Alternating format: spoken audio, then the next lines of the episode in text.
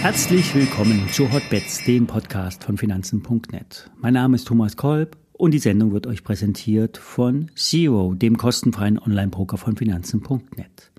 Alle nachfolgenden Informationen stellen keine Aufforderung zum Kauf oder Verkauf der betreffenden Werte dar. Bei den besprochenen Wertpapieren handelt es sich um sehr volatile Anlagemöglichkeiten mit hohem Risiko. Das ist keine Anlageberatung und ihr handelt auf eigenes Risiko. Der Nasdaq macht ein neues Allzeithoch, getrieben von Apple, das wiederum auf eine Kaufempfehlung der Bank of America zurückzuführen ist. Die Skeptiker wundern sich, hat nicht Apple im wichtigsten Markt in China die Preise gesenkt? Ist der Umsatz in den letzten Quartalen nicht eher rückläufig? Egal. Vielleicht wird ein dritter Versuch gestartet, die 200-Dollar-Marke bei Apple zu überwinden. Gut, dass wir den Apple Short von Mitte Dezember zum Jahresanfang mit Gewinn verkauft haben.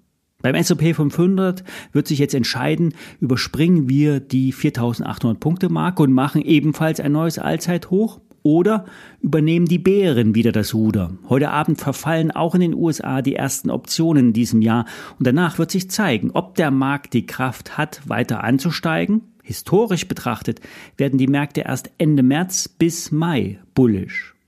Beim DAX wird am Verfalltag die Zone 16.600, 16.700 angelaufen. Danach wird sich ebenfalls entscheiden, Ausbruch über 17.000 oder Rückfall auf die angesprochene Zielmarke von 16.000 Punkten.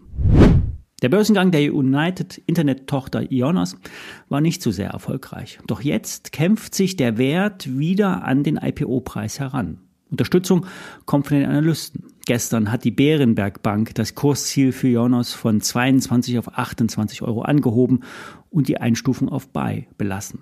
Grundlage ist der Ausblick für das laufende Jahr. Für das aktuelle Geschäftsjahr 2024 wird ein währungsbereinigtes Umsatzwachstum von circa 11 Prozent angestrebt. Der Cloud-Bereich soll um bis zu 17 Prozent wachsen. Das ist mehr als ursprünglich geplant.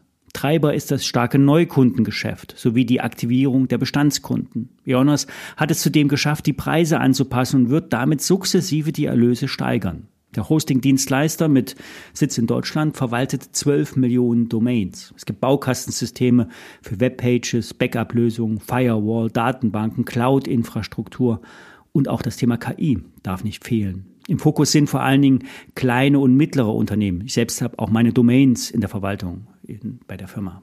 Wichtig für Firmen ist auch die europäische Datenschutzgrundverordnung. Die wird nämlich hier garantiert und das ist auch ein Asset in Richtung Behörden.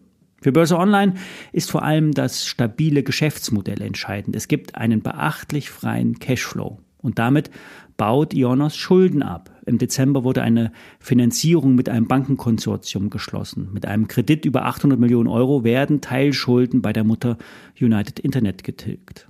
Das Thema künstliche Intelligenz sollen vor allen Dingen bei dem automatischen Bau von Webseiten helfen. In der Zukunft werden nämlich keine Codes mehr programmiert oder Seiten gebaut, sondern KI kann vor allem standardisierte Programmierarbeiten schneller und günstiger anbieten.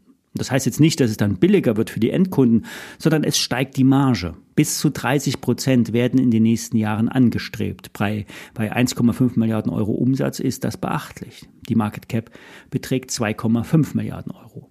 Die Analysten von Morgan Stanley, Barclays, Goldman, DZ und die genannte Bärenberg Bank alle heben die Kursziele auf bis zu 23 bzw. 28 Euro an.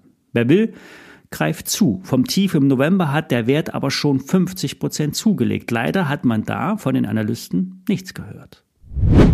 Am Dienstag hatten wir über die Aktie von Contron gesprochen. Gestern dann die Nachricht, dass die Österreicher die Mehrheit am deutschen Elektronikunternehmen Kartec übernehmen. Die Münchner Firma liefert Elektronikkomponenten für High-End-Applikationen wie Regelungstechnik für Solaranlagen oder Ladegeräte für E-Sportwagen, überwiegend in Kleinstserien, die für Kunden individuell angepasst und entwickelt werden. Und Contron hat sich nun 59 Prozent der Aktien gesichert und will ein Pflichtangebot an die Aktionäre abgeben. Und zwar nämlich schon aufgefallen, dass die Contron so früh bei den Prognosen für das laufende Jahr sich so sicher war. Und jetzt wissen wir warum. Der Contron-Deal lässt die Umsätze steigen, beziehungsweise der Katec-Deal lässt die Umsätze steigen. Kleiner Wermutstropfen, das laufende Aktienrückkaufprogramm wird vorzeitig beendet.